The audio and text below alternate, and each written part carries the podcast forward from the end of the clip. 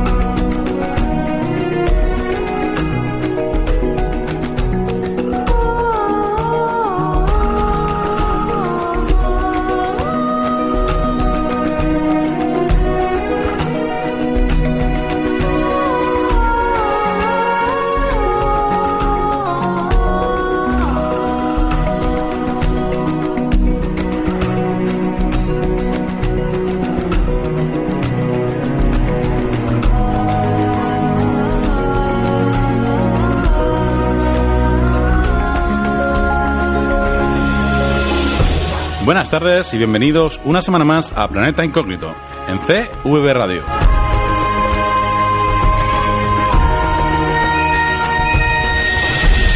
Esta semana nos adentramos en el mundo de los extraterrestres en Latinoamérica. En, en- no sé si, Jandra, buenas noches. Pues sí, hola, buenas noches.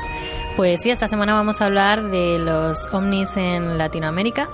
Y bueno, esta semana, porque a lo mejor es una serie de, de Sí, buscando menos- extraterrestres en otros lugares. Efectivamente, la primera, la primera aproximación al tema ovni y extraterrestre en, en Iberoamérica, ¿no? Pues sí. En Latinoamérica. Pues eh, bueno, aquí tengo enfrente a Jandra. Eh, mi hermano Iván vendrá dentro de un rato que ha tenido problemas con el tráfico, con el tema del frío. Y a mi derecha tengo a Alfredo Matarranz, ahí al pie del cañón, con el sonido, controlando todos los temas, Twitter, eh, Facebook y todo. Buenas noches, empezamos en Planeta Incógnito.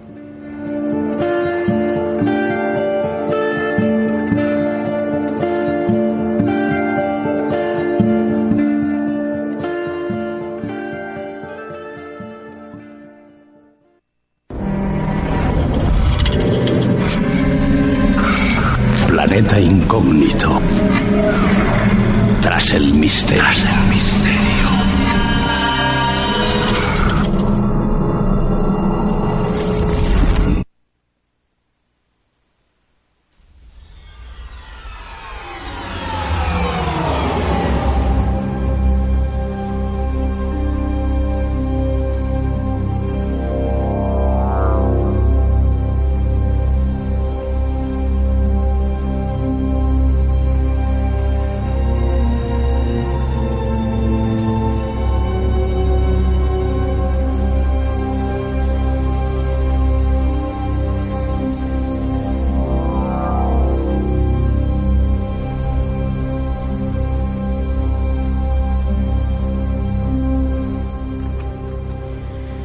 Efectivamente, esta noche vamos a hablar de extraterrestres y en concreto en Latinoamérica. Para empezar a hablar, a hablar de extraterrestres, eh, no solo vamos a comentar algunas experiencias de personas que dicen, eh, comentan haber sido abducidas por extraterrestres o que incluso una noche salieron a pasear y se encontraron algún tipo de luz o de lo que es un, un ovni, un objeto Algo volante. imposible, ¿no? Exactamente. Pero no solo vamos a hablar de eso. Sobre todo, y creo que lo más importante es citar una serie de lugares eh, de bueno que han tenido bastante historia y han tenido bastante mm, comentarios sobre el avistamiento de ovnis. En concreto, yo os traigo eh, eh, posiblemente una de las islas más misteriosas del mundo, con unas enormes esculturas. Hablo de la isla de Pascua. Es una isla de Chile ubicada en la Polinesia, en medio del Océano Pacífico. Tiene una superficie de unos 163,6 kilómetros cuadrados y una población de unos 5.034 habitantes, concentrados principalmente en Angarroa, que es su capital. La isla, sobre todo, es conocida por una cultura ancestral conocida como la etnia Rapanui, cuyo más notable bueno, vestigio corresponde a enormes estatuas conocidas como los Moai. Al parecer, la isla fue habitada desde el año 400. Las primeras noticias que tenemos sobre la visita extranjera fue la llegada de un holandés llamado Jaco Rogenben, que la descubrió en 1722.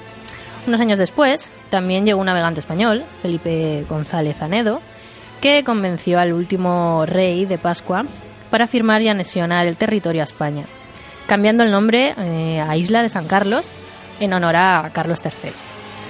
Bueno, podemos seguir hablando de, guerras, eh, enfermedades, destino de sus habitantes aborígenes, eh, cuando perteneció por fin a Chile, pero bueno, como he dicho, y ahora ya vamos con esto, uno de los grandes misterios son los Moai.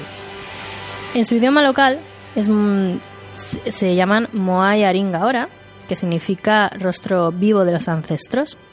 Se cree que estos gigantes de piedra fueron hechos para representar eh, a sus ancestros, gobernantes o antepasados importantes, eh, que después de, muertos pues tenían la capacidad de extender su maná o bueno poder espiritual sobre la tribu para protegerla. Eh, ¿Cómo estaban tallados estos moai? Pues lo que sorprende es que eh, el material con el que están hechos se ha comprobado que pertenece a piedra volcánica.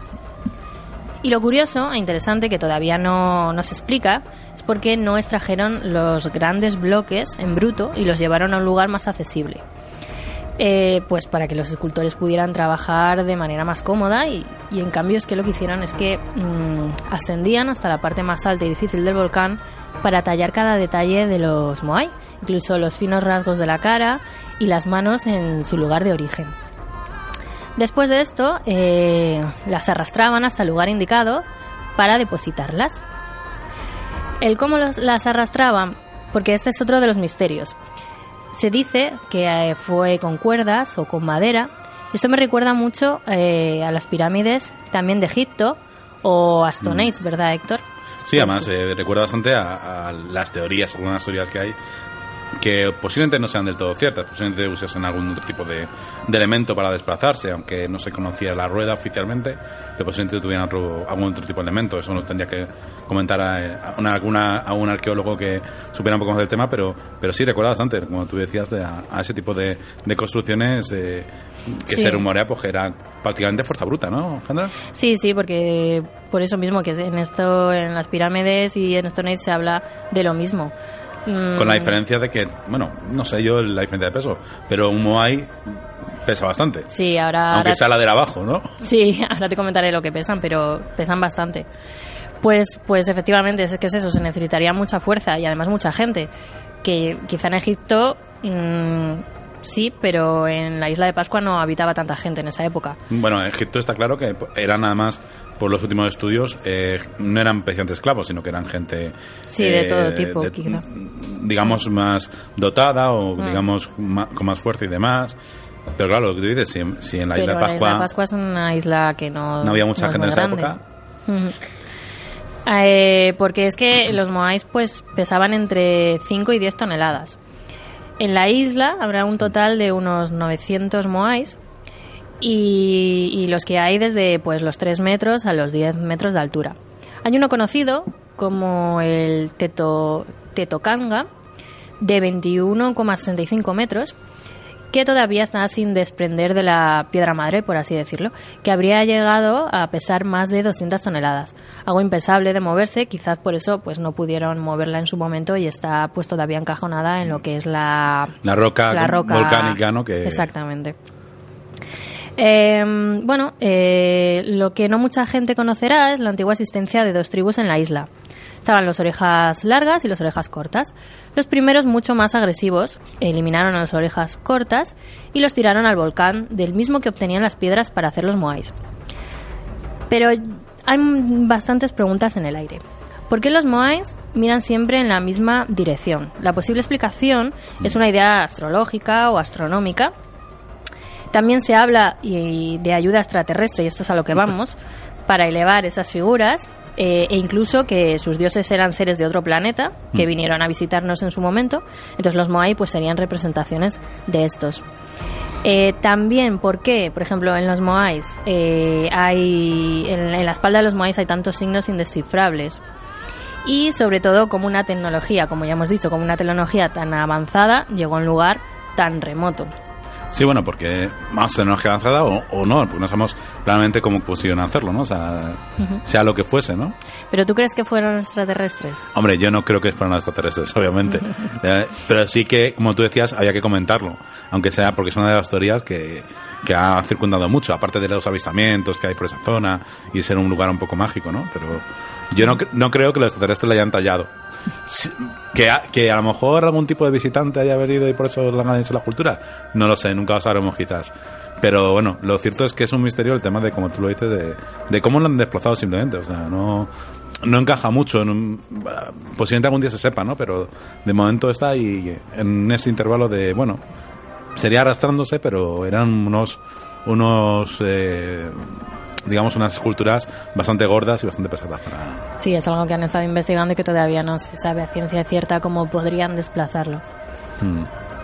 De hecho, eh, últimas investigaciones, a- bueno, al principio se creía que eran que algunos eran solo cabezas, pero al desenterrarlo, pues vieron que no, que también tenía Tenían cuerpo, ¿no? más cuerpo y todavía hay muchos que no están del todo desenterrados. Incluso otros se encontraron en el fondo marino también, que al parecer fueron, eh, incluso por las tribus, echados al mar. Como si eran dioses lo echaban al mar, pues no se sabe eso tampoco. Sí, bueno, yo, yo no sé a lo mejor como elemento protector, si tenía algún, algún elemento mágico, ¿no? o sea, pues como esculturas que protegían a lo mejor de alguna manera, algún tipo de espíritu, no lo sé.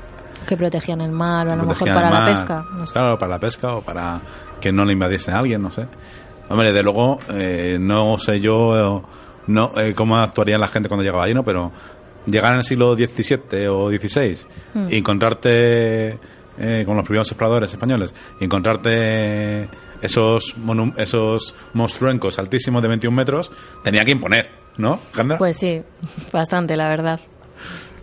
Bueno, eh, damos la bienvenida a Iván, que acaba de llegar. Buenas noches, Iván. Hola, buenas noches. ¿Qué te ha pasado por el camino? Ya ves, el tráfico madrileño es impredecible, pero os he estado escuchando, no os preocupéis, eh, Ah, que habéis bueno. hablado en todo momento.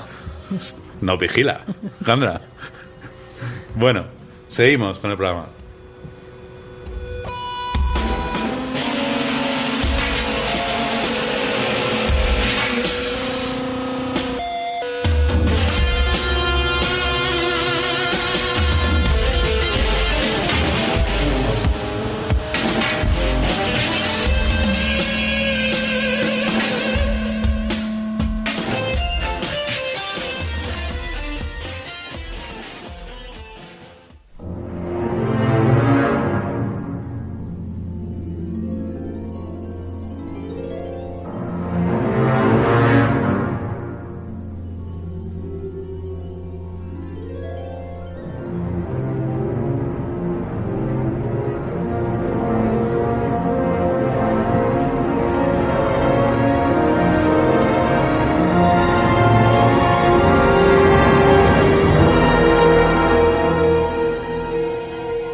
Bueno, antes de, profundizar un poco más en aquellos lugares míticos y ligados a, orígenes de visitas extraterrestres, como nos ha contado Jandra, eh, tendremos que hacer una reflexión sobre el por qué Latinoamérica siempre ha sido un lugar proclive al avistamiento ovni. Eh, numerosos son sus casos eh, y hasta el día de hoy la media de avistamientos que se dan en aquellas zonas pues suele ser un poco mayor al de Europa y al de otros continentes. Eh, es cierto que las creencias sobre su existencia son mucho mm, son, mm, son mucho mayores que las de otros lugares.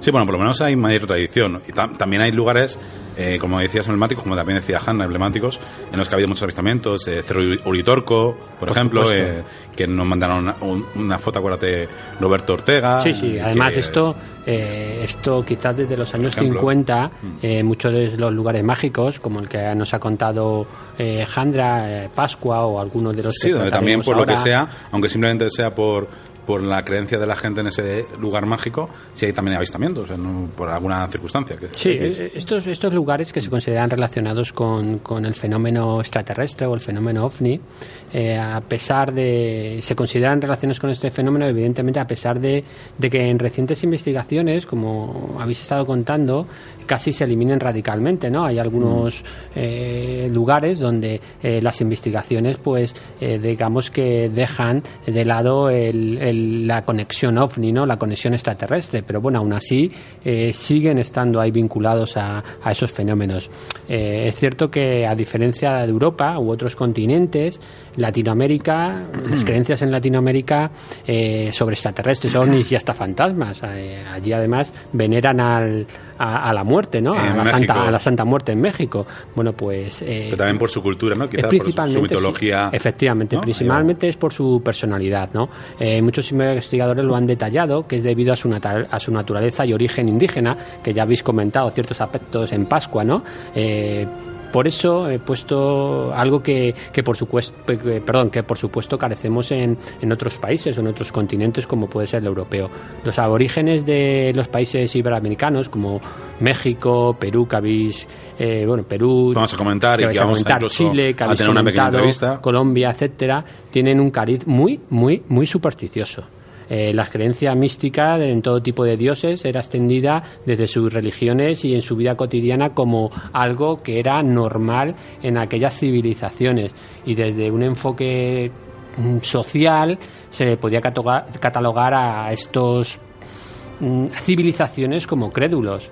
Prueba de ello, bueno, prueba sí, de claro. ello dejó constancia de las conquistas españolas. Cuando íbamos por allí, la verdad es que se creían todo lo que los españoles Bueno, eh, eran les confiados, no- tampoco tenían... no, ahí nos pueden responder la gente que a lo mejor eh, tenga más conocimiento que nos escuche de otro lado del charco. Cuando A me refiero a crédulos, no es despectivo para no, no, nada, no, es decir no que- digo crédulos, te, te quiero decir que obviamente eh, no es despectivo, es de gente No. que eran buena gente. Efectivamente, O sea, que- y se, creía, se creían, no tenían motivo para desconfiar del que viniese de otro lado, ¿no? Efectivamente, se querían todo porque así lo habían aprendido en sus, en sus doctrinas, en sus religiones, y no tenían por qué desconfiar. Porque iban a confiar del, hom- del, del español que luego le, le estimaba. Exactamente. O sea, Eh, éramos mala gente, los españoles. Sí, la Es verdad poco- que aunque vamos, a tocar, siempre. vamos a tocar mm, Chile y sobre todo Perú, Mm. eh, estaréis conmigo que uno de los países eh, más proclive, más proclives a al fenómeno extraterrestre es México, ¿no? Eh, podría, podríamos decir que,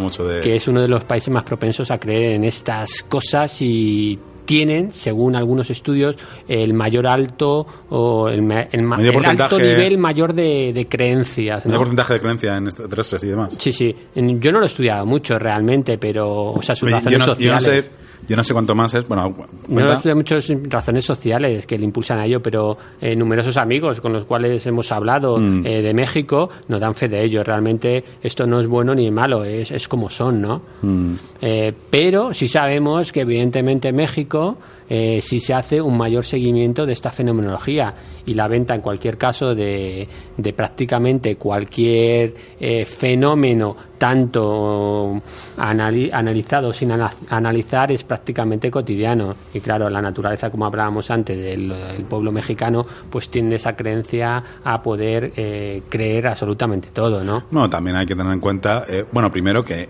afortunadamente no son todos los investigadores mexicanos, eh, nos referimos sobre todo a Maussan y, eh, Y sus sus acólitos. acólitos, eh, pero sí es cierto que tienen mayor, eh, por- eh, digamos, eh, un poquito más bloques a, a esas creencias, también por los problemas que tienen alrededor, o sea, digamos, también es una manera de, de distraerse, ¿no? De, expandir la mente y de, de distraerse, digamos, del mundo. Aquí, igual que aquí la gente ve Gran Hermano, por ejemplo. No, pues pero ahí- yo creo también que es algo cultural. Cultural, en ¿no? Estados Unidos se cree mucho más, por ejemplo, Sí, en los también. fantasmas en concreto. Sí, hay mucha, en Estados Unidos hay mucha... O hay mucha más mm, se acepta más, a lo mejor, no lo sé. Mm. Sí, efectivamente. No obstante, como estabais hablando, una cosa son las creencias un poco más eh, de los casos que suceden más a- al, al diario y otra cosa los enclaves que estamos contando que siempre han tenido una relación y que realmente, aunque se hayan investigado que esa relación puede ser inexistente, siempre quedará ahí, ¿no? Eh, Siempre- siempre queda hay algo. un, un, un halo de, de misterio en, esas, eh, en esos lugares, ¿no? Y algunos un poquito con bastante, vamos, con bastante referencias gráficas y, y curiosidades, por lo menos. Sí, efectivamente. Eh, de todas formas, creo que vamos a dar, aparte de, de hablar de, de la isla de Pascua en los Moais, ahora vamos a tocar el tema de la línea de Nazca, ¿no? Efectivamente.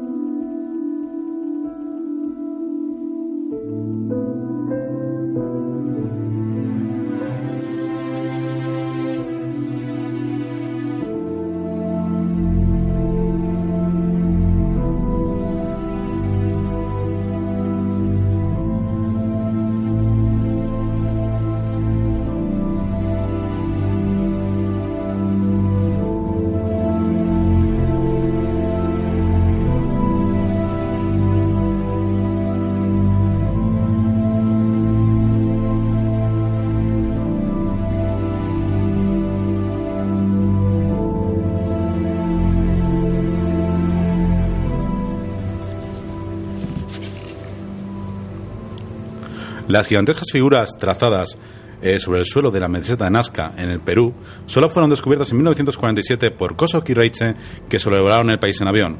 En efecto, solo son visibles desde la altura, y es posible que fueran trabajadas desde un vehículo aéreo o espacial. Han sido muy detenidamente estudiadas por la arqueóloga alemana María Reiche, que les consagró un libro.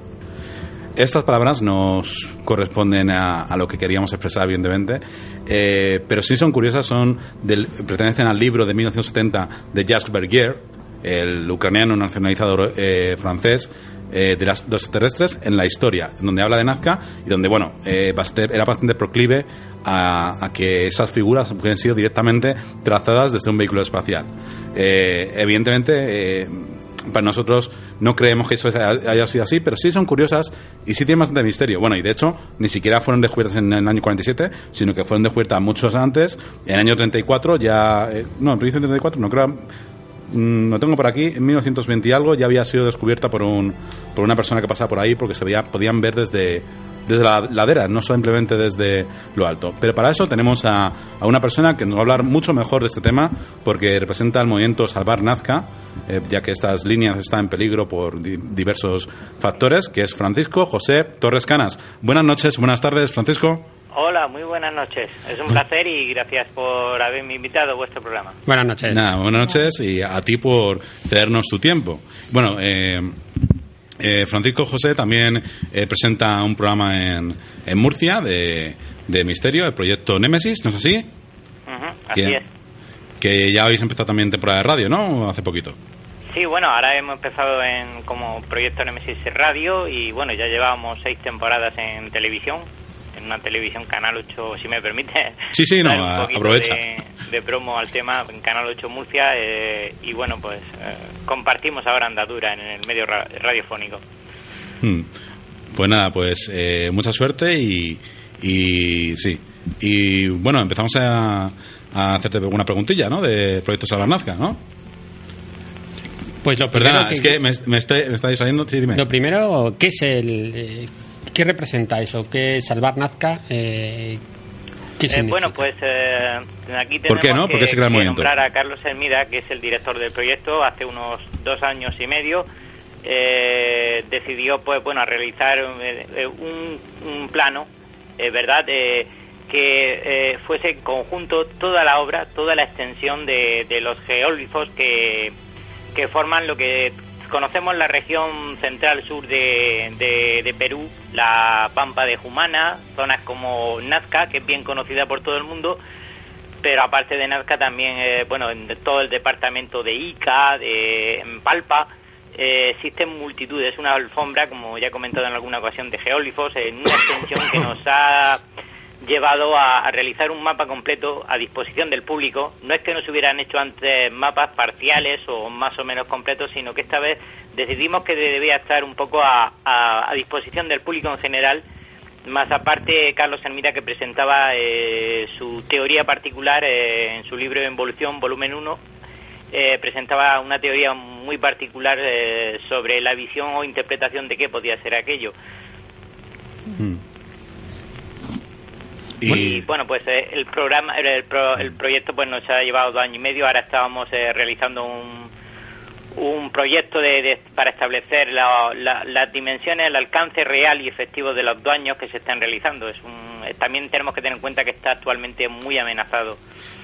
Sí, eh, te queremos preguntar, ¿cuáles son los principales, bueno, aparte de la carretera, ¿no? La, la panamericana, ¿no? Que es el principal factor quizás que, que, le, que está dañando algunos, incluso el colibrí, ¿no? Había, había dañado el famoso colibrí. Aparte de eso, ¿cuáles son los otros, eh, digamos, amenazas que, que Pues está teniendo? principalmente eh, los principales daños que se han producido estos últimos años han sido el asentamiento ilegal, la venta ilegal de terrenos eh, a base de consistente en parcelas a gente eh, con la promesa de que se podrían establecer allí, sobre todo gente que no tienen una, una oportunidad de adquirir vivienda o de que están en ciertas condiciones de- desfavorables.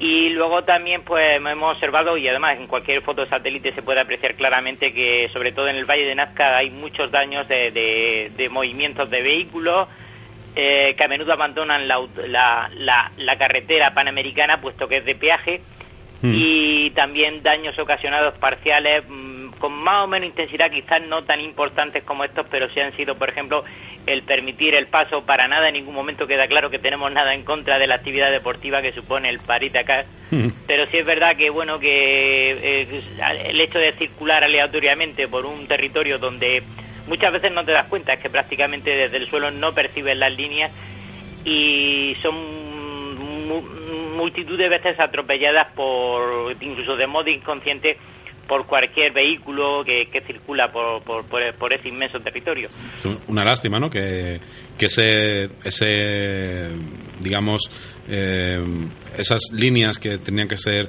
estar protegidas, bueno, de hecho, en teoría están protegidas, ¿no? Por, Sí, bueno, están por protegidas, la- pero tenemos que tener en cuenta que la protección eh, se ciñe a tres áreas muy exclusivas Mm. y yo he dicho al principio que hablamos de una extensión de 50 por 50 kilómetros.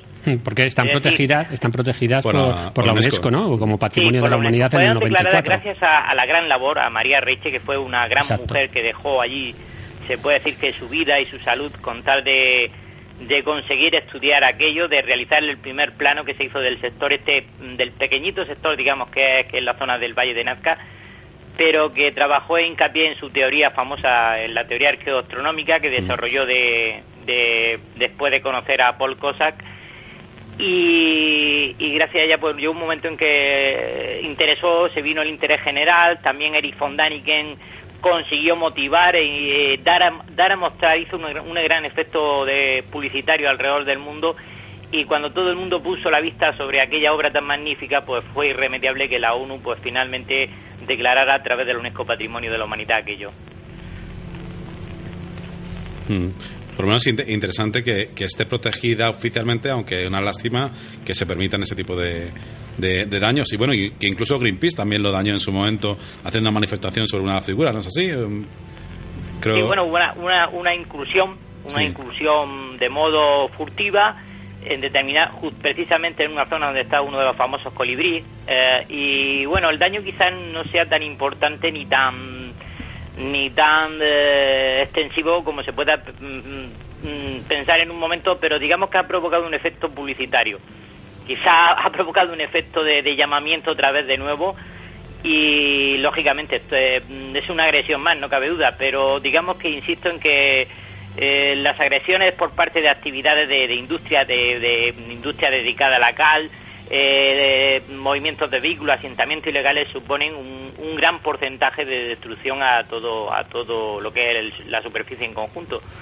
Francisco José, para que nuestros oyentes les quede claro, eh, salvar Nazca, eh, ¿qué, ¿qué persigue realmente? Sabemos que, bueno, que todos lo decís que salvar, pero eh, ¿cómo estáis colaborando o cómo eh, fomentáis que se pueda llegar a salvar estas líneas? Eh, Pues, ¿Qué hacéis particularmente? ¿Solamente eh, divulgáis? Eh, ¿Colaboráis de alguna forma activamente? Eh, ¿Qué pretendéis exactamente para poder salvar las líneas?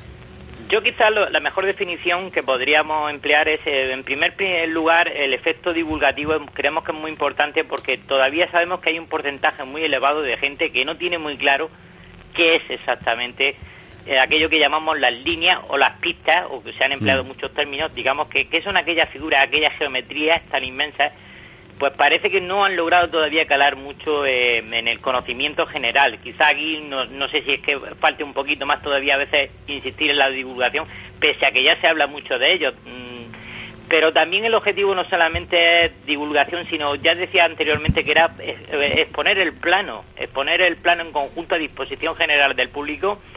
Hemos pretendido realizar una serie de bueno de, de, mm, eh, promoción en nuestras páginas de Facebook, intentar eh, calar un poco el mensaje, la disponibilidad de poder descargarse por lo menos en un primer momento los planos para, en fin, para que estuviera a, a disposición de cualquier curioso, de cualquier investigador. Sabemos que hay mucha gente que no solamente son los de arriba, los que están en alto nivel, como puede ser la arqueología, sino también hay muchas otras personas que tenían curiosidad por poder observar verdaderamente es que es aquello. Y lógicamente, si pensamos en una solución para intentar salvar aquello, pues en un principio, eh, en noviembre, planteábamos la idea de eh, incluir, de utilizar el plano como herramienta base para trazar una serie de, de, de, mm, de- marcas en el plano que sirvieran para proponer eh, eh, realizar, un, eh, mm, con- concretar de- de- definitivamente qué zonas, qué figuras estaban dañadas, dónde estaban los daños y poder quizás en un futuro próximo eh, que por parte de las autoridades peruanas que se hicieran eco de ellos para poder utilizar nuestro plano y reflejarlas de alguna manera en el suelo, que estuvieran a nivel de mm, comunicarles, pasarles esa información a ellos que, y que la gente a pie, a pie de, de- de suelo en Perú, a nivel del suelo, pues pudieran tener mediante una serie de señales, de balizaciones, claramente dónde están los geóglifos. Eh, hola, buenas noches. Yo Buenas soy noches. Jandra Francisco José. Nuestra colaboradora también te, aquí. te quería preguntar, eh, nos está diciendo que hay algunas que están desapareciendo, pero también hay otras que han aparecido que todavía a lo mejor no estén controladas o que sean recientes. Yo creo que mm, si ¿Se te, sabe bueno, algo? eh, me voy a disculpar, os escucho un poco bajito. Sí, yo no Eh, he trabajo, no sé si se puede arreglar. No. Yo creo que eh, la- la- el problema estribaba eh, fundamentalmente en que sí, bueno, se han venido últimamente divulgando de vez en cuando noticias parciales sobre la aparición de nuevas figuras. Sí es verdad que bajo la, la capa de, de- de arena de, este- de- de las zonas máridas del desierto las hay, por supuesto, y pueden haber geometrías que hayan quedado geóglifos como con figuras de animales, representaciones rupestres que estén ahí, ¿verdad? Mayormente casi todas están localizadas. A día de hoy, eh, por desgracia en Internet tampoco hay que fiarse siempre porque alguna vez hemos encontrado alguna noticia de que se habían descubierto algunas y resulta que ya en la época estando viva María Reiche y trabajando en colaboración con arqueólogos Mm, ya se habían localizado. claro. Pero mm, nunca nunca pondré en tela de juicio el hecho de que quizás más adelante o pudi- pudiera llegar a aparecer algo más, porque desde luego eh, se está trabajando con desde universidades, desde mucha gente, desde particulares, incluso nosotros mismos trabajamos con la tecnología de, de- de- de esta que hoy en día hay de, de disponer de un mapa satélite donde puedes ver zonas Sí. y sí, sí, hemos, eh, hemos tenido el gusto de decir muchas veces que hemos encontrado co- mm, alguna geometría que, que parecía ahí eh, no pertenecer a- al conjunto, pero resultaba que sí, alguna figura extraña. Eh, yo nunca descarto el hecho de que quede algo siempre por descubrir, desde luego. Ujú.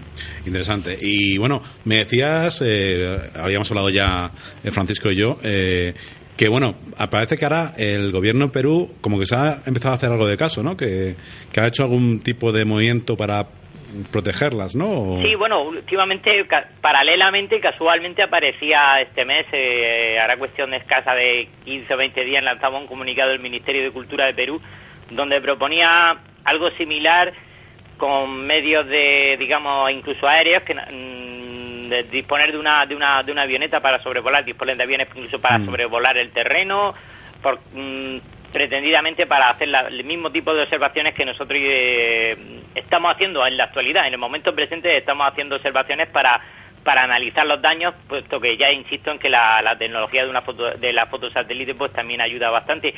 Claro. Pero no sé, no, te- no puedo decir nada porque aún que esta noticia eh, salió, eh, como siempre, siempre quedamos, cuando se tratan de organismos oficiales, poner un laborioso complejo mm, programa como este, que es muy complicado, es muy requiere unos presupuestos elevadísimos, no sabremos realmente cuándo se podrá manifestar el siguiente comunicado por parte de, de las autoridades del Perú eh, diciendo que hay, un- hay luz verde a ello. De momento permanecemos a la espera y con mucha ansiedad por saber eh, cómo va el asunto, desde luego. De acuerdo. Y eh, por último, bueno, por último no, ahora vamos a hablar más contigo de otras cosas y si nos permites, que sabemos que conoces bastante el tema eh, de Sudamérica, de Latinoamérica, eh, Francisco, eh, pero sobre todo, ¿qué conclusión habéis sacado de vuestro plano de, de Nazca?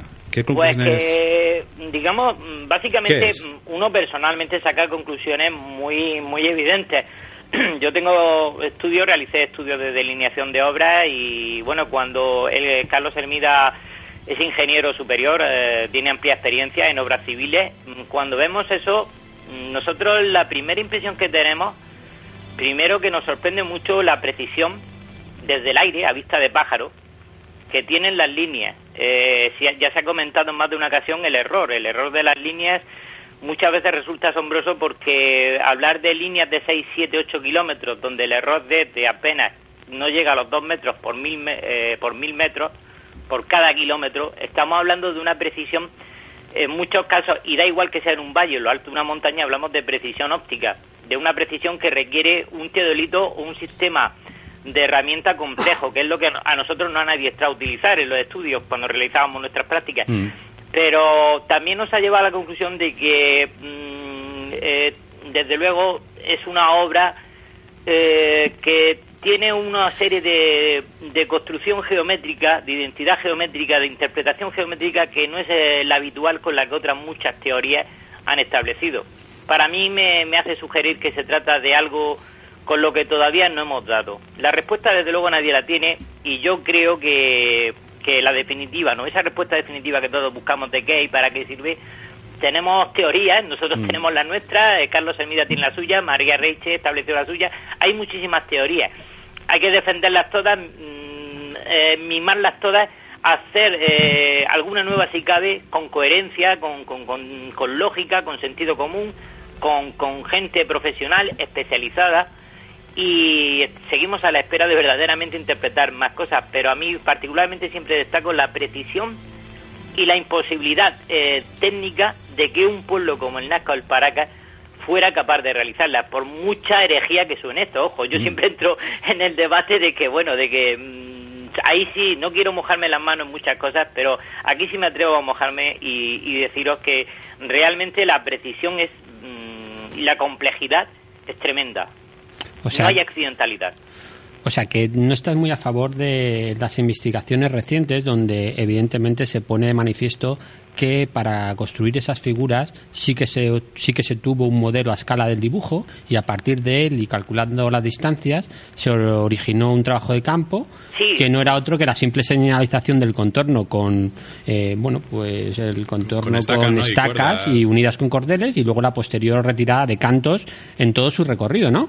Si es que hay, mucho, hay muchos inconvenientes Pero esto- técnicos. pero- Mira, pero- eh, pero yo esto sería soy ilógico. partidario de- del equipo multidisciplinar. Ajá. Cuando tú bien sabes que nosotros pues no somos arqueólogos, entonces respetamos siempre la palabra del arqueólogo, que es el último experto en materia de analizar un, un- no sé, pues identificar una vasija, de los restos de una cerámica, de los restos de, de un templo, una piedra, de pero evidentemente aquí no estamos en el- entrando en el, en el contexto y no quiero entrar muy a fondo en, la cuestión porque no hay tiempo, pero eh, tengamos en cuenta que por mucho que empleemos un plano auxiliar pequeño que hayamos proyectado, que para mí no cabe duda de que aquello fue proyectado, pero mm, luego con- conviene tener en cuenta lo que he dicho antes, son líneas que no solamente estamos hablando de, hay triángulos, figuras geométricas que pueden llegar a tener 50, 100 metros, pero tenemos un triángulo rectángulo de un kilómetro y medio. Si no tienes visibilidad, eh, si no dispones de un cierto eh, una cierta capacidad de cálculo de ángulos de, de- no vamos a entrar en que sea con trigonometría compleja pero cuando menos tener unos ciertos conocimientos de matemáticas y luego añádele lo que te estoy diciendo de la rectitud en varios kilómetros, en varios kilómetros, no estamos hablando de que mm, yo, mira, eh, siento mucho decir esto, pero con palo y estaca no, siempre se lo digo a muchas personas cuando debatimos el asunto, con palo y estaca no es suficiente. Tu buena voluntad no siempre justifica que puedas eh, determinar esa rectitud en las líneas, porque cometes un error de desviación. Hemos tenido que desarrollar eh, una tecnología para lograr la rectitud nosotros mismos, es decir, desarrollar una tecnología basada en jalones, en eh, el teodolito, en unas mm. matemáticas muy avanzadas porque si no, no haríamos una autovía, no enlazaríamos, por ejemplo, tramos de autovía o, carretera o vías de tren, como lo hacemos. Se requiere precisión. Y aquí tenemos el mismo problema. Aquí tenemos el problema de que estamos hablando de que, bueno, no solamente se trata de la simpleza de separar piedrecitas en mitad del desierto, de la capa superficial, y, que vaya quedando lo que hay bajo la costra blanca, de, o sea, la costra esta blanca, la capa de arena que hay debajo de la, de la, del área desierta y ennegrecida por el sol, sino mm, se trata de que consigamos que cuando hayamos, hayamos avanzado solamente un kilómetro hay una rectitud mm, de ese tipo, de ese, de ese orden que nosotros hemos tenido la ocasión de medir la, la figura y decimos que siempre comentamos lo mismo, una precisión eh, fuera de lugar. Mm. Interesante, pues se queda abierto, ¿no? Porque evidentemente... Sí, hasta que no se, bueno, se sigan haciendo más investigaciones y se eh, sepa el que es, ya más allá de que realmente pues sea con otro tipo de tecnología desconocida o, o sea como con las otras teorías, de luego es interesante, es curioso. Sí, lo que está claro es que la labor, sean lo que sean, eh, la labor de salvar las líneas, pues yo creo que nos compromete a todos. No, no, y además es necesario porque es un vestigio de, de una cultura pasada que es una herencia que tenemos para, para, para todos nosotros. Así que bueno, eh, nada más agradecerte que, que, hayas participado, Francisco. Y bueno, también hay otros misterios, ¿no? Que también pueden estar relacionados con la línea de Nazca, ¿no? De, también tipo de geoglifos por, por las zonas de Sudamérica, ¿no? Que quizás también están en peligro.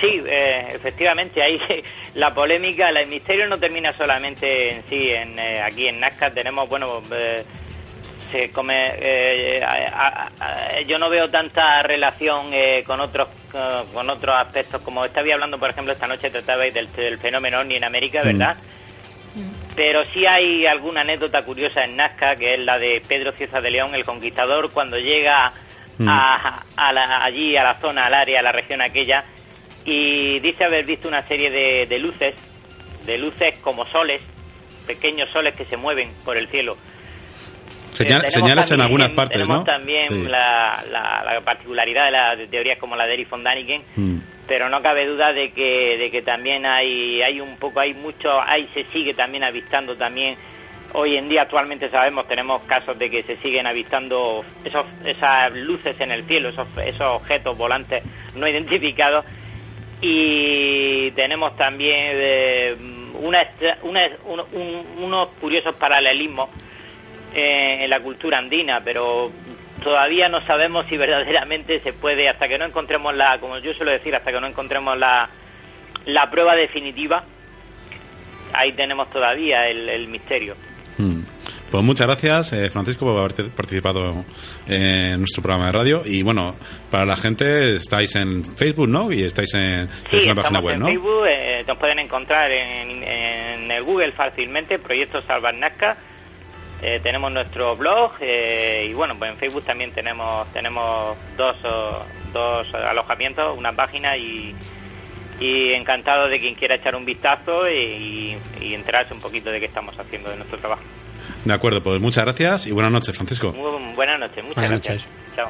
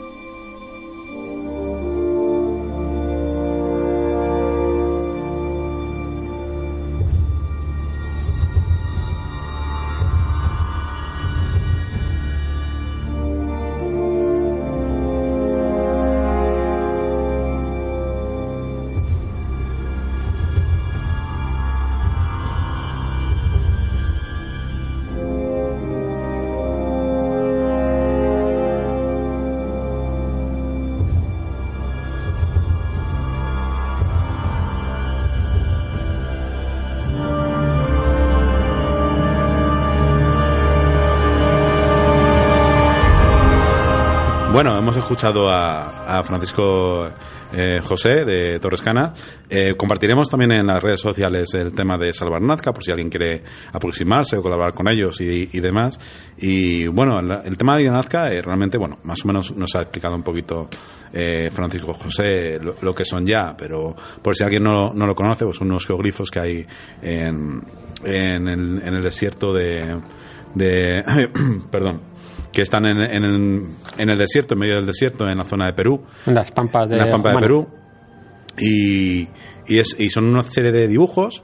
Algunos son dibujos tal cual, otros son directamente líneas eh, trazadas en medio de- del suelo y con una- unos mm, eh, anchos diversos entre 40 y 200 centímetros y con, eh, y con una profundidad de unos 30 centímetros más o menos eh, de media. Eh, las longitudes son bastante grandes y bueno, el caso es que eh, aunque en teoría eh, lo habían trazado los o bien la cultura nazca o bien la cultura paraca, de la que ahora va a hablar también mi hermano, eh, pues bueno, sigue ahí ese misterio, por eso eh, de cómo lo hicieron. Perdona que te interrumpa, pero la particularidad sobre todo Mm. de la línea de Nazca y todos los geoglifos es que solo son visibles a, en, a una cierta altura. algunas sí, La mayoría. Sí, para, ver, para ver el dibujo eh, Completo, entero, sí. completo, con toda su extensión, solamente se puede ver desde una cierta altura. Mm. Eso es lo curioso. Sí, bueno, eh, las, digamos, hay partes que además a una cierta altura, y además dependiendo de la altura, ves unas u otras, porque la profundidad está hecha para que veas eh, con mayor precisión, como si fuera una especie de imagen de píxel, eh, eh, unas u, u otras. Entonces, bueno, desde luego tenían esos conocimientos bastante avanzados. Sí es cierto que algunas se podían observar también directamente desde, desde eh, algún cerro y desde algunas zonas. De hecho, en el año 27 ya la habían, la habían visto y bueno, ya eh, como, como comentaba eh, Francisco José, eh, Ciencia, el, el Pedro Ciencia de, de León, el año 1547, un conquistador español, ya vio esas señales, bueno, Ahí yo no tengo muy claro si vio señales en el cielo o, vio- cuando decía señales se refería exclusivamente a, a- las pistas, ¿no? Pero bueno, sí que lo vio y bueno y luego Luis Monzón, un corregidor, quiso decir que bueno que eran carreteras o, algo extraño, ¿no? Pero bueno, eso digamos que en el pasado es lo que se vio y luego ya en el año 100 en 1927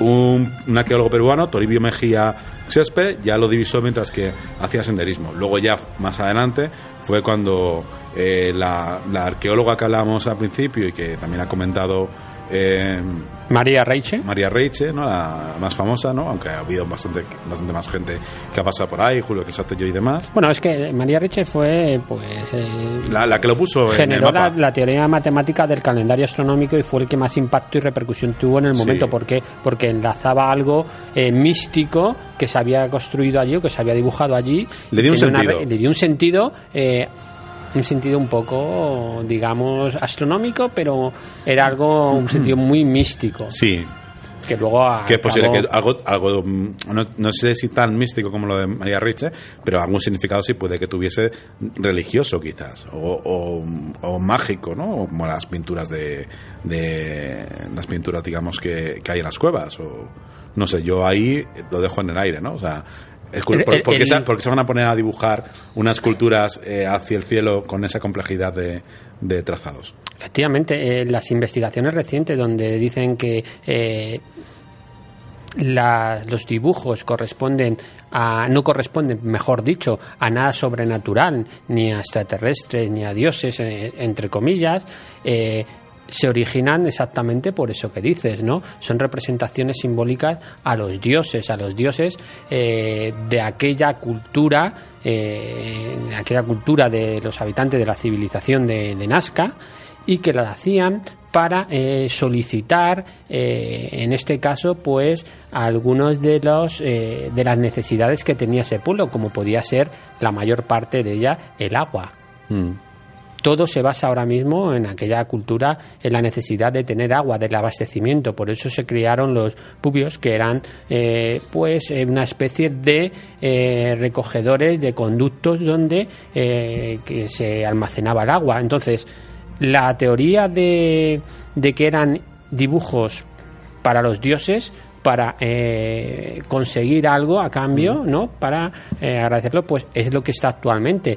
Eh, las otras teorías, como la de María Reche o la de Eric Botaningen, son las que actualmente han dejado de tener esa constancia, mejor dicho, no constancia, sino han tenido de dejar, han tenido, han dejado de, de tener esa importancia porque se han visto que realmente No tiene mucha- no tiene mucho sentido, porque un dato, y te dejo que sigas, eh, No, ya vamos a poner fin a la línea Nazca porque ya hemos hablado bastante y tampoco hay mucho más. Claro, eh, la, la mayoría de, de las líneas que decían que eran eh, conceptos astronómicos y eran constelaciones, pues se vio, se evidenció que solamente había un 30% que representaban posibles constelaciones. De todas formas, era muy fácil, con dibujos tan grandes, hacer representaciones Mm. con las estrellas. O sea, podíamos encajarlo perfectamente. Con lo cual, esta teoría de Riche, que eh, hay que agradecer todo el trabajo que hizo, Sí, eh, pero- ha dejado un poco de, de estar eh, a la luz del día. Y la, de, y la de Daniken. eh, Bueno, la de fue ya una ida de. Ya de conocemos todos bueno. a Eric, pero bueno, yo ahí ya sí Pero bueno, lo que decía. Francisco José, lo puso también, lo puso de moda, entre comillas, alrededor, para bien y para mal. Exacto, Exacto. La que defendían los ufólogos de que eran pistas de aterrizaje extraterrestre. Efectivamente. Exactamente. Que hoy, hoy continúan, continúan muchísimos seguidores y de hecho algunas sectas, bueno, sectas entre comillas, organizaciones, digamos los grupos, todavía consideran que esas líneas son pistas extraterrestres. ¿No has hablado de esas sectas? O Pues intentaremos hablar un poquito de alguna secta, o mejor dicho, de algunos contactados de la secta, ¿no? Por de la secta.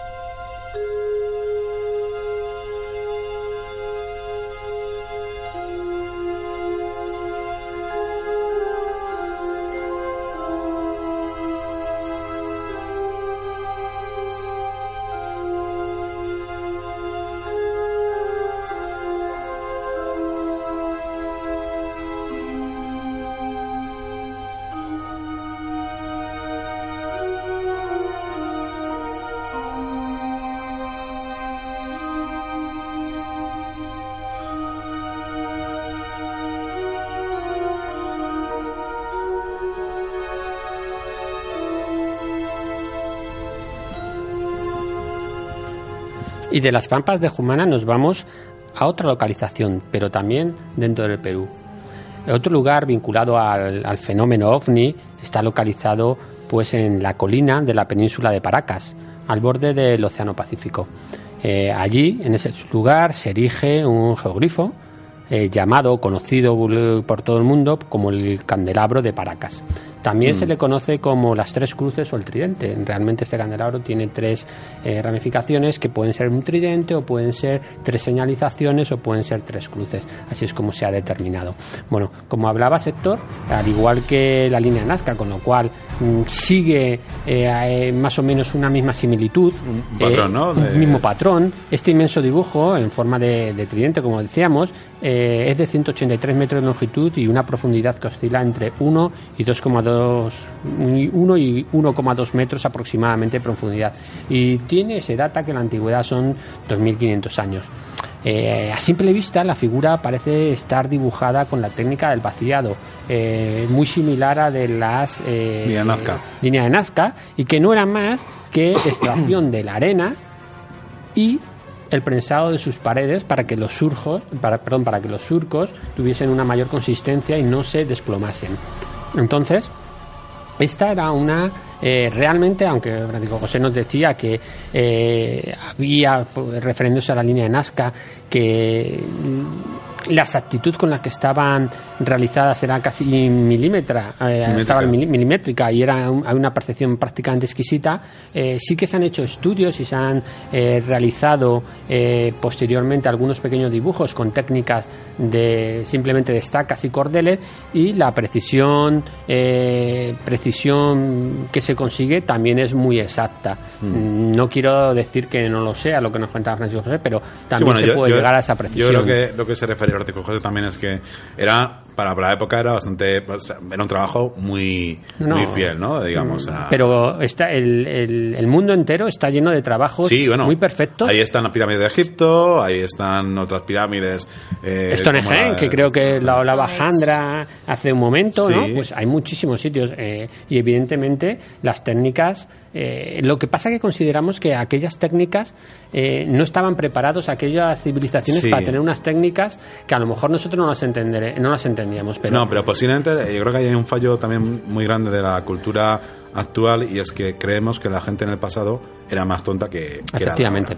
Entonces- Y, y eso no, es- no era así. La gente era muy inteligente y incluso más inteligente porque tenía que, que a lo mejor eh, hacer, eh, resolver ciertos temas arquitectónicos con mucho menos recursos. Solo hay que ver a los egipcios y no profundizamos porque eh, Si no, no vamos a ese tema. El, el tiempo. De todas formas, eh, lo curioso de, del candelabro, ¿vale? Es que si se escapa, si se excava unos centímetros los surcos, que ahora actualmente están, evidentemente si quitamos toda esa tierra como está en, en el desierto, pues eh, y los vientos que hay continuos, pues la va tapando, la, des- la desentierra, la tapa otra vez. Mm. Bueno, si excavamos unos centímetros más allá de- del suelo, podemos apreciar una costra eh, en este caso, y diferente a la que nos eh, comentaba Francisco José en, las, en la línea Nazca, una costra blanco-amarillenta de naturaleza cristalina muy común en la península de Paracas y que hace miles de años realmente cuando se trazó este dibujo esta capa mm, si recubría como queremos entender que recubría todo el diseño seguramente resplandecía y brillaba como una figura de plata Eh, O sea que eh, llamaba la atención por lo menos al reflejo. ¿no? Efectivamente, y todo era natural, aquí no había nada místico. Lo que pasa que eh, al ser una, una textura cristalina y amarillenta, eh, blanco amarillento, pues lo que hacía era resaltar. No, no había nada de, de- de mágico en ello, pero sí que se llegaba a conocer esa, eh, esa posibilidad, ¿no? Y esa posibilidad la utilizaron. Eh, es curioso también que a pesar de los fuertes vientos que hablábamos que, eh, que están constantemente en esta zona de- del Perú, el dibujo, el dibujo nunca ha desaparecido. Eh, algunos tramos se cubren de arena, eh, parte de los surcos se inundan, pero nunca hasta, hasta el punto de soterrarla eh, definitivamente. Curioso, bueno, a nosotros nos parece curioso. Según los investigadores dicen que Precisamente, que es zona, precisamente por el prensado de las paredes y por cómo se han hecho los surcos y los constantes eh, vientos que van de un lado, de una dirección a otra, pues directamente lo que hacen en un momento las tapan y en otro las destapan. destapan, sí. Con lo cual, eh, realmente dicen que no hay nada Sí, de... no, no es como en la parte de la, de línea. Nazca, de la línea Nazca, que directamente el, el viento no, no pasa por ahí porque bueno tiene una característica del terreno. A pesar de, de las muchas hipótesis sobre su significado, eh, las mismas preguntas de ayer siguen hoy, ¿no? ¿Quién lo hizo? ¿Qué representa y con qué finalidad? Parecido a, a, a Nazca. Eh, históricamente eh, no existen referencias con las que comenzara a sopesar un origen de, del porqué de este, de este geogrifo, ¿no? Eh, que clarifiquen de una manera más científica la autoría de, entre comillas, de este enigma. Eh, se ha hablado de representación de religiosa, si es el símbolo mágico del árbol de la vida, también del peyote, bueno, que es el cactus en el que se extrae un, un, pre- un muy preciado alucinógeno. eh, Muy usado por los chamanes. muy de- usado por los chamanes. También la representación de la constelación de la Cruz del Sur o Cruz del Navegante, que indicaba a los marineros eh, el hemisferio sur o la ubicación de, en el, perdón, eh, que eh, indicaba a los marineros del hemisferio sur la ubicación del polo austral, ¿no? Eh, un signo ritual, también muy parecido a lo que comentamos en el con Nazca, es una imagen vinculada a sacrificios humanos. Es cierto que en las, eh, en las islas que están próximas a este asentamiento, eh, las Islas Blancas y el archipiélago de Chinjas, aquí sí que se han encontrado restos de sacrificios humanos. ¿vale? Eh, además, esta, este, este dibujo está alineado, está alineado con estas dos islas. Y allí, como ya decimos, se han encontrado pues mm, numerosos restos de momias eh, degolladas, decapitadas y con síntomas de sacrificios humanos, evidentemente, que por cierto eran normales en aquellas civilizaciones. ¿Vale? Otra de las hipótesis que se maneja es una señalización marina. Como están en un acantilado, justamente en, en, un- en la zona de un acantilado, eh, al lado del mar, pues podía ser que se utilizase como un faro, ¿no? Que esta es la mayor eh, de, las de, las hipótesis por las que se inclinan eh, tanto investigadores comunes como investigadores un poco más, entre comillas, sensacionalistas. Dicen que cuando la sobrevuelas, eh, en la sensación, es la sensación que uno tiene. Bueno, esto lo dijo nuestro amigo JJ Benítez, ¿no? Además, la estrategia de su situación, en, la hacen ahí en ese, en ese acantilado, la hacen, la hacen viable que fuese una señal. ¿Vale? Ahora tendremos que ver para qué, ¿no? O un faro, como dicen algunos. En los días claros eh, se suele decir que el dibujo se contempla a más de 20 kilómetros, con lo cual, si esto es cierto, sí que había una eh, representación de imagen. Eh, realmente eh, hay otra y en paralelo a la anterior, que es la que está ligada con los extraterrestres, ¿no? es la que, digamos, venimos aquí a comentar un poco, por lo menos para que la gente sepa el, motivo, ¿no? Eh, está ligada porque dicen que estos dibujos serían obras de otras civilizaciones que en forma de faro de señalización les estarían eh, guiando, hacia, ¿no? sabemos dónde, ¿no? Eh, ese es el problema, no sabemos hacia, hacia dónde le estarían guiando.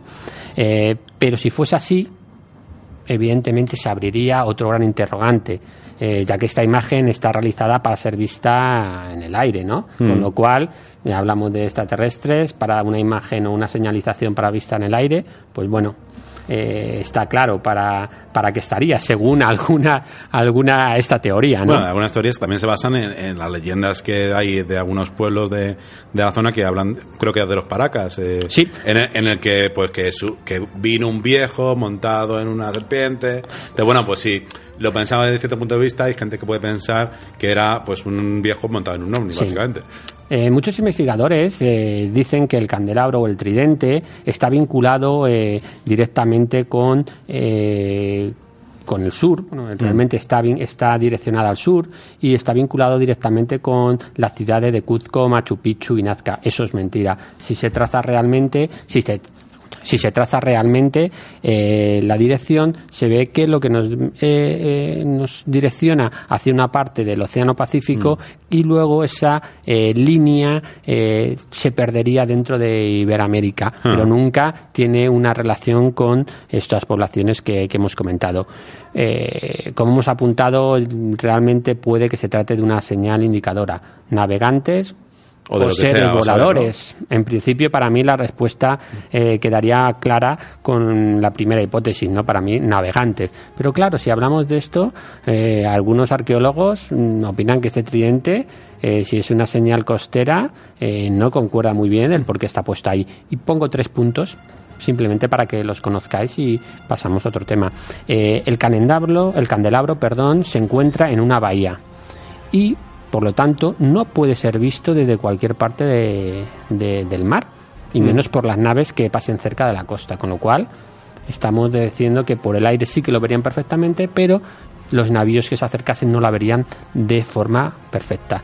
Eh, una señal eh, de estas medidas habría sido desmesuradamente grande para la navegación, no sé, eh, es, un poco exagerado.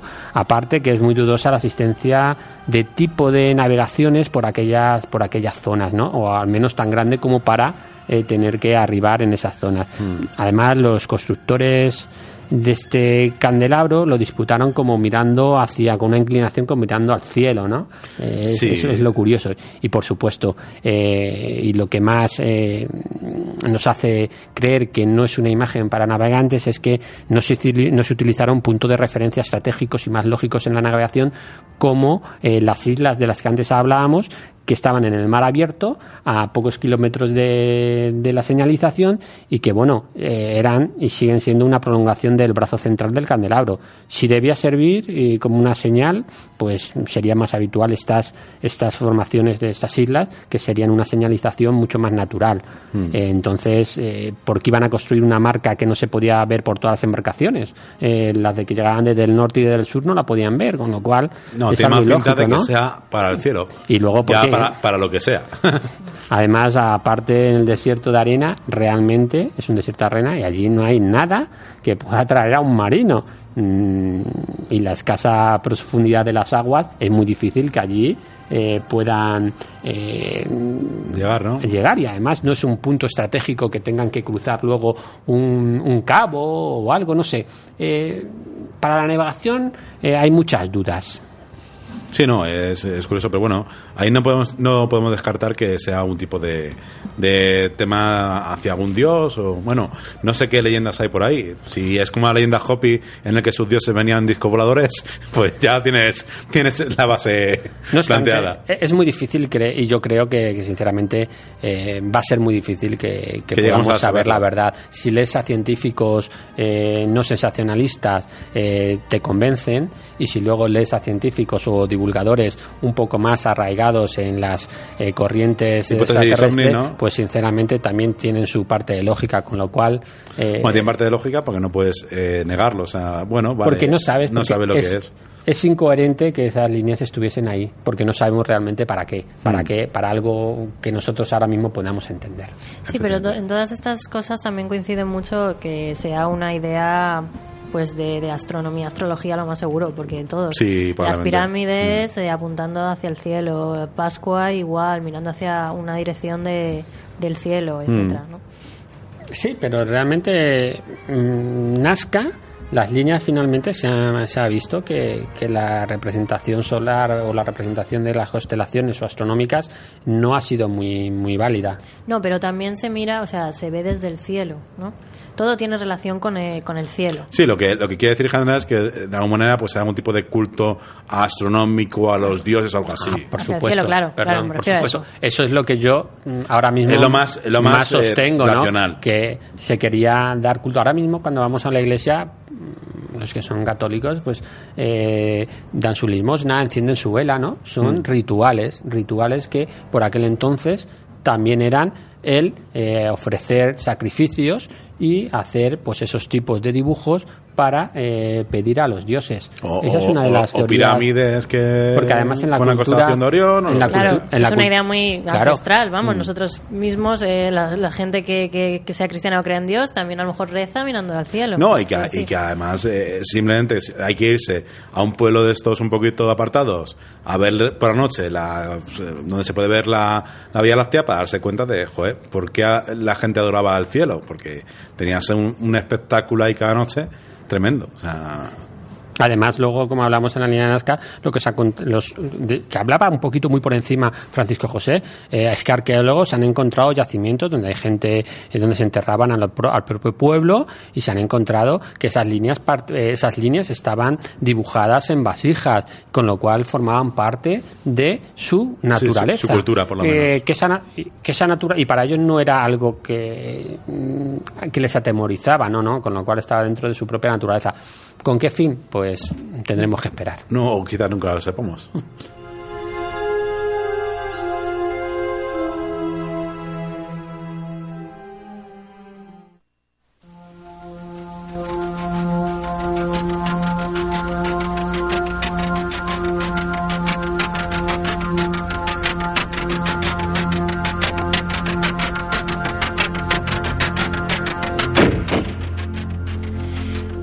Sabido el tema de las abducciones, donde muchas personas eh, dicen haber sido abducidas, incluso llevadas a las a naves extraterrestres, o que incluso pues una noche eh, han salido a lo mejor al campo y han visto extrañas luces o avistamientos ovnis.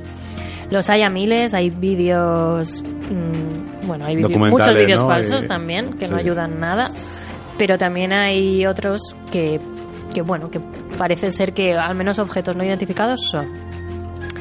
Eh, ahora os voy a hablar de Benjamín Solari Parravicini, que algunos lo conoceréis porque bueno, fue un pintor y escultor argentino que muere en el 74 y sobre todo fue conocido porque parece que era un profeta que a través de sus dibujos profetizaba el Hmm. futuro. Bueno, ya ahí luego puntualizaremos, pero vale, sí.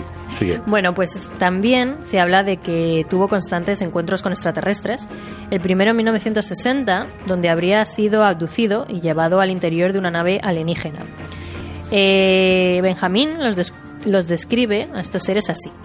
Tenían ojos sin párpados, son de cabello rubio y de elevada estatura. Vienen con intenciones pacíficas y de investigación. Esto fue lo que comentó al haber sido abducido. Hombre, yo creo que intenciones pacíficas y haber sido abducido, a mí me parece que me, me estarían secuestrando. No me parece nada pacífico, la verdad. Ah, pues un, un secuestro con buen rollo, mal rollo, no sé ya ahí para lo que...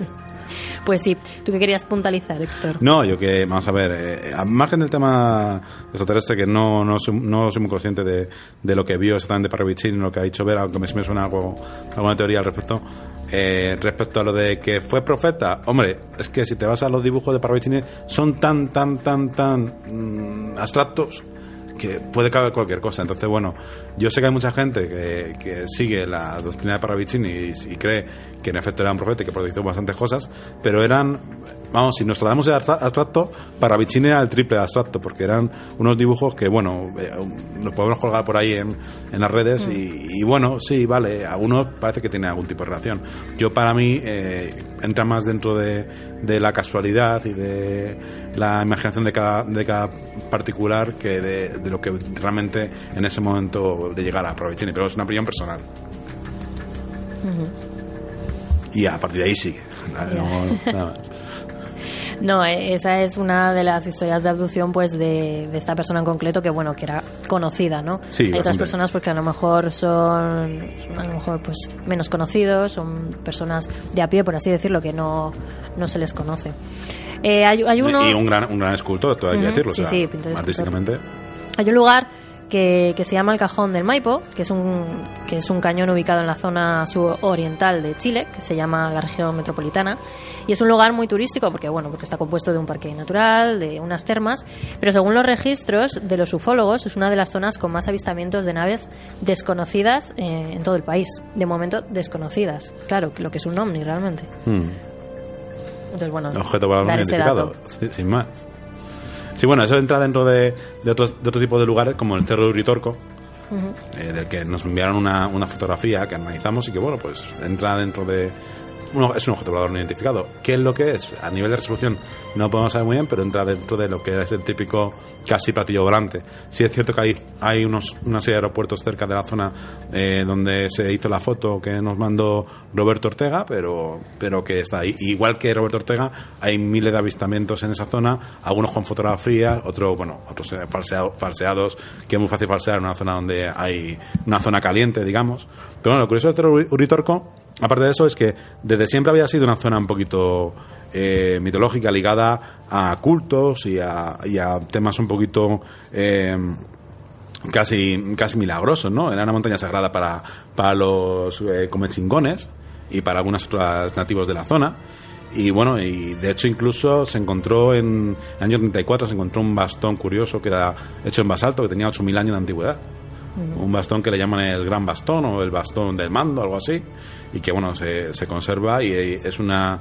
Es, mm, fue provisto eh, ordenado a construir por un gran cacique eh, de los comechingones y, y está hecho en piedra basalto, que bueno, una piedra bastante, bastante curiosa, muy oscura y, y muy, y muy curiosa, ¿no? Y Entonces, bueno, es una, una de las zonas calientes de Argentina. Por supuesto hay que tener en cuenta que vamos a, esto tendremos que hacer mucho más para la gente de, de Sudamérica que, no, que nos sigue, de Centroamérica. eh, haremos más, más programas de este tipo porque se nos quedar muchas zonas en, en el tintero. Sí, lo único que queríamos, además, este programa Acercarnos está un abierto, poquito queríamos a- acercarnos y a partir de aquí, pues intentar tocar a eh, distintas zonas y, y proseguiremos porque, como decíamos, Iberoamérica eh, tiene muchos lugares eh, que hay que, por lo menos, dar a conocer. Pues, eh, por ejemplo, la zona de donde hubo tantos avistamientos, ¿no? Y donde se generó el movimiento Rama, ¿no es así, Iván? Sí, bueno, de- hemos hablado de abducidos, que es una de las fases de los avistamientos eh, ovnis, ¿no? Eh, pero también hay otros, eh, los llamados los contactados, ¿no? Mm. Los contactados son aquellas personas eh, inmersas Y ahora... eh, No, no necesariamente aducidas, pero... no son abducidos, los contactados no son abducidos, Mm. hay que dejarlo claro. Los contactados son aquellas personas inmersas, y ahora matizaré por qué digo inmersas, en las creencias extraterrestres que dicen estar en contacto permanente o, esporádico con seres extraterrestres. Los abducidos es que realmente, eh, como la palabra indica, nos ha explicado Jandra, pues... Es un- eh, es un rapto, Es un rapto de, de los seres. En este caso no hay eh, una relación directa eh, física entre extraterrestres y contactados, ¿vale? Y ahora explico por qué. Bueno, eh, si tenemos que hablar de, de- de un grupo o de unos contactados o de una persona contactada en, en las Américas, eh, nos tenemos que ir a a- al grupo contactista peruano de mayor difusión en, en un momento de, de la historia de- de- del mundo, en este caso en 1974, y estamos hablando de Sisto Paz y de la misión Rama. ¿Vale? Su historia, como ya he dicho, comenzó en el 1974 con un mensaje, eh, un mensaje canalizado mediante escritura automática por Sisto, que era enviado por un extraterrestre llamado Oslak. Con el tiempo se convirtió en un movimiento con grupos activos en diversos países del mundo, ¿no? Mm. Realmente para hacer una eh, para ponerlo contextualizarlo y para que de- nuestros oyentes conozcan, conozcan a Sisto Paz porque está claro que, que Sisto para nosotros que llevamos un, eh, un tiempo o que ya tenemos una cierta edad y que hemos estado investigando esos temas pues lo conocemos y sabemos eh, quién es eh, qué es la misión Rama pero posiblemente gente joven no conozca porque últimamente eh, al menos en España no se le está dando mm, la difusión que, que, él, que él quiere Afortunadamente. Afortunadamente. Porque si bien en un momen- primer momento, la, eh, sí que, bueno, eh, incluso parece ser que sí con- fueron con J. Benítez y sí registraron en algún momento no. eh, Ahora, ahora lo. Pero Eh, hoy en día pues se ha, se ha desviado mucho de. No, no es, no, es, no es que se haya desviado, es que sirva como anécdota a colación de lo que estás contando, que actualmente hay grupos, ramas en España, Mm. mm, ya no he seguido, hace 10 años sí que estaban, ahora tenemos una amiga, ¿te acuerdas? Sí. Que, que estaban en un grupo, que están considerados en España, estos grupos son considerados por el Ministerio del Interior como secta peligrosa. Ojo, secta peligrosa que muchas religiones como a lo mejor eh, los testigos de Jehová que eh, decimos que es una secta no está ni catalogada como tal con lo cual pero sin embargo estas sectas eh, que se han definido a partir de la misión rama de Sisto Paz están consideradas como sectas y ojo Sisto Paz mm, se Secta, lava peli- las manos secta peligrosa. peligrosa, Ojo, porque, peligrosa. por ejemplo, la cienciología creo que estuvo considerada como secta. No sé si ahora ya se considera como religión, pero estuvo considerada como secta, pero no secta peligrosa. No es peligrosa. De, Bueno. de hecho, tienen su sede aquí. Bueno, tienen una empezó sede de Madrid tremenda. hay mucho más dinero ahí que en esta Sí, ¿no? De todas formas, Sisto Paz es un historiador o siempre ha, ha sido historiador, es un experto conferencista peruano, o sea que. Y para mí, un vendedor insaciable de, de contactos extraterrestres.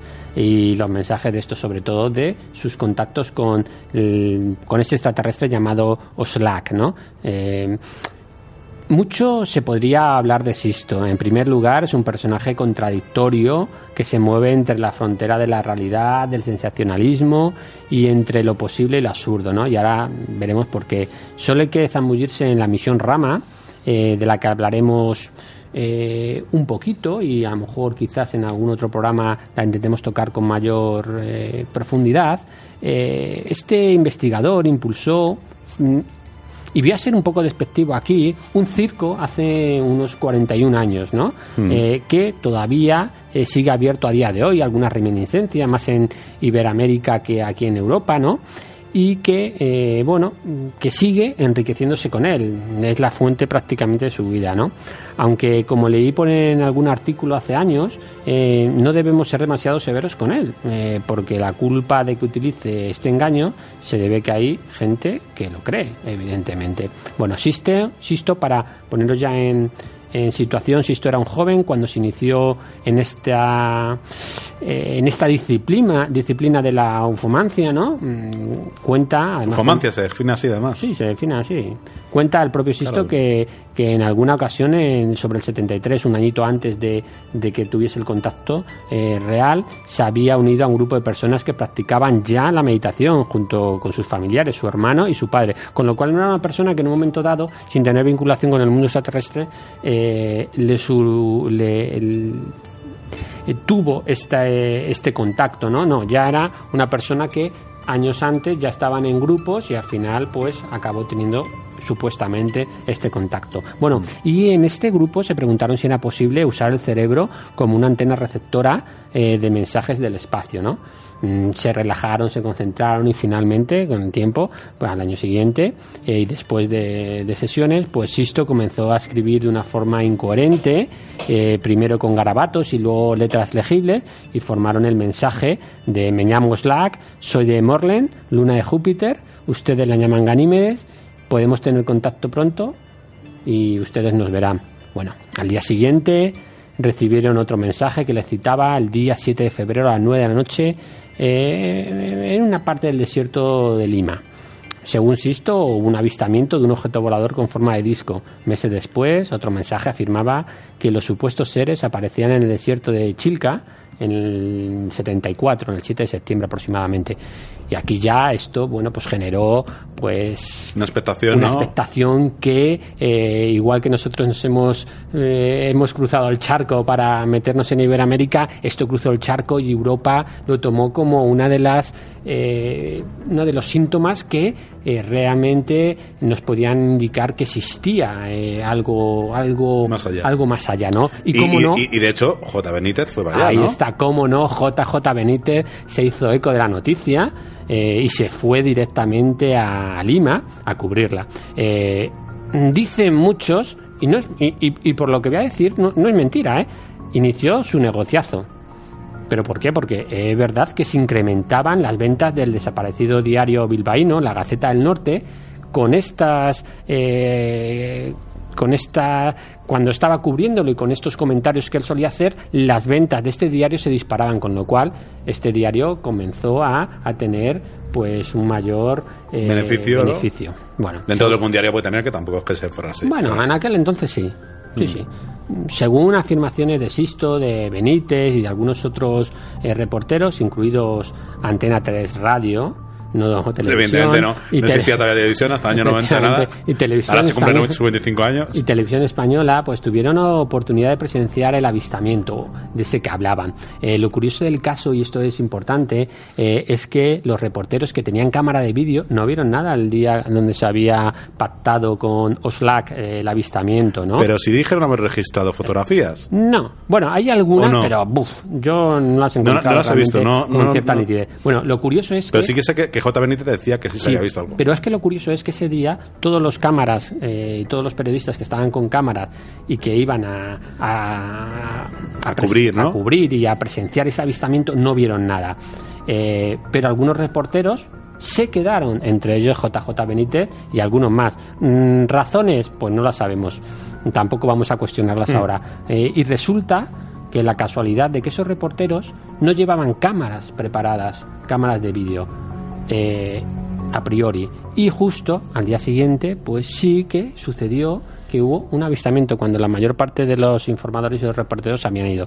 Del suceso Sisto cuenta que más, eh, bueno, no cuenta más que esos testimonios de aquellas personas que estaban, porque eh, los cuales, por cierto, evidentemente afirman que, por otro lado, que sí hubo reporteros, lo que decías tú, con cámaras de, de vídeo, pero, como todo, eh, el gobierno indican la que la recogió simplemente para anunciar esos vídeos y como era de esperar, ¿no? Sobre todo para los conspiratorios, ¿no? Para los conspiranoicos, pues no se le devolvieron o, o, se le censuraron o se le devolvían las grabaciones en plano. Para el caso da lo mismo. No hay evidencias eh, que analizar sobre los supuestos contactos. Por, para desgracia de Sisto, los testimonios realmente no prueban nada y Oslac solo existe un par de fotos de las que hablabas, pero que difícilmente contarían como evidencia. Eh, en una de las apariciones televisivas de Sisto en la televisión peruana, perdón, en la televisión mexicana, advirtió a los televidentes que el uso de la eh, psicografía o escritura automática era peligroso, mm. ya que podía ocasionar que los tomaran por locos y les podían encerrar. Bueno, eh, su justificación de por qué los seres extraterrestres no, ante, no acudían ante tal magnitud de, de reporteros y de gente medio que escénico, se concentra... ¿no? no, bueno, medio escénico como decía Jorge Valdano, no, no, decían que estos seres no vienen para South. Mm. ellos no vienen para el show, pero el show que montó Sisto fue interesante. Sí, ¿no? Curioso, cuando menos, ¿no? Curioso por lo menos. Bueno, dejando aparte la inconsistencia de que en Ganímedes eh, haya, haya vida que no bueno. tiene consistencia. No quiere decir que, Que- estemos ojo. encontrados contactados. No, no, no, no, no. No quiere decir que estemos encontrados contactados, pero realmente, eh, realmente sí que en este caso las evidencias marcan que la tendencia de Sisto era un poco más, eh, eh, pues, no lo sé cómo Eh, inter- interesada. Interesada. Aunque en un primer momento tuviese algún tipo de contacto, que, que no lo negamos. No lo negamos, pero que ese contacto lo tuviese, pero Pero luego lo explotó eh, hasta medidas inco- incontroladas. Y ahora, bueno, incluso está ayudado por Maussan bueno, y otra gente, ¿no? Que le da un poco de soporte. Maussan siempre, Siempre, siempre al lado de siempre al lado de las causas las perdidas. ¿no? En fin. ¿Y cuándo fue la última vez que, que dijo que había tenido algún avistamiento? Hace Pues yo creo, yo creo que hace no mucho hizo alguna entrevista en televisión, pero no sé, no sé, no sé qué, qué refirió ahí, de verdad. Pues ahora, mente- ahora mismo ya no recuerdo bien, porque eh, ciertamente he dejado un poco de seguir a Sisto desde eh, una conferencia que tuvo en, en el año 2000. ¿Cuándo fue cuando la conferencia? 2010. 2010, una conferencia eh, que. el congreso, el congreso, el OVNI Congreso OVNI que se de celebró Maussan, de- el show de Maussan. en México, el, con Maussan y en el que, bueno, seguía diciendo que todavía tenía contactos. A partir de aquí mm, ya no ha hecho tantos contactos, sobre todo porque está intentando desvincularse de esa misión rama que congregó a mucha gente y, y se confirió en sectas. Entonces, él está intentando, pues, Separarse un poquito, ¿no? desligarse, Desligarse eh, de lo que creo. este- de lo que creo, efectivamente. Bueno, y hasta aquí nuestro programa de hoy. Eh, Voy Iván. a Ah, dejar sí, rápidamente las redes de contacto. Por supuesto, Jandra. Eh, bueno, estamos en planetaincógnito.es, también en el Facebook, Planeta Incógnito y Tras el Misterio, Mm. en el Twitter. Y nada, ya sabéis que podéis dejarnos en los comentarios todo lo que queráis, si os ha gustado, ver los anteriores. Por favor, Eh, eh, sugerencias, exacto. lo que queráis. Este es vuestro programa. Iván, Pues nada, yo lamento haber llegado un poquito más tarde. no pasa nada. Eh, no he podido llegar antes y bueno pues eh, simplemente pues agradecer a los oyentes día a día que están ahí escuchándonos y haciendo que este programa sea realidad y que bueno que nos está dando nos impulsa a, a crecer y que cada día podamos ser un poquito mejor. Y mejorando un poquito. pero bueno mm, por mi parte nada más. Hoy no tengo frase con lo cual os doy paso y me despido.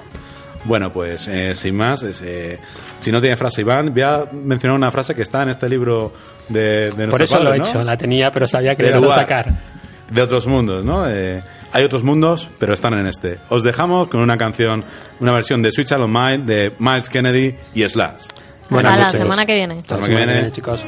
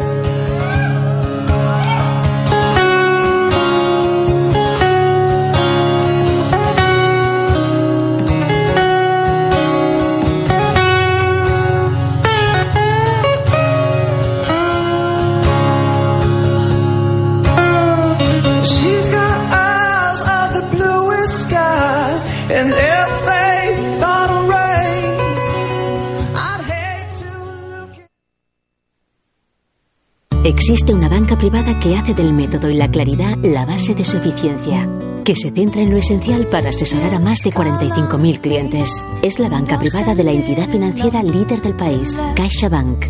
Método y claridad al servicio de los clientes. La Caixa Banca Privada. La banca privada en esencia. Ausbank ha quitado la cláusula suelo a 800.000 familias, ha recuperado 20 millones de euros para afectados de preferentes y gana el 95% de las demandas por mala comercialización de acciones. Si eres un afectado por estas malas prácticas bancarias, estás de enhorabuena. Llama al 91 541 61 61 y nuestros abogados estudiarán la viabilidad de tu demanda de forma gratuita. Ausbank, experiencia jurídica a tu servicio desde 1986. Llama ya al 91 541 61 61. 100.000 euros pueden hacer que tu negocio pase de ser nacional a internacional. En Banco Popular sabemos hasta dónde puedes llegar si cuentas con la financiación adecuada y en el momento justo. Por eso ponemos a tu disposición nuestro préstamo express, sin esperas, de hasta 100.000 euros para hacer crecer tu negocio. Banco Popular, un banco a la altura de tu negocio. Ven e infórmate. Oferta válida hasta el 31 de enero de 2015. Si tienes una pyme, somos tu mejor socio para crecer. Con Santander Advance te ofrecemos formación, empleo y la financiación que necesitas para tu día a día y para el futuro, para hacer negocios aquí y en el extranjero. Descubre todo lo que podemos ofrecer a tu pyme en santanderadvance.com. Santander, un banco para tus ideas. En Sherwin Williams somos tu compa, tu pana, tu socio, pero sobre todo somos tu aliado, con más de 6.000 representantes para atenderte en tu idioma y beneficios para contratistas que encontrarás en aliadopro.com. En Sherwin Williams somos el aliado del PRO.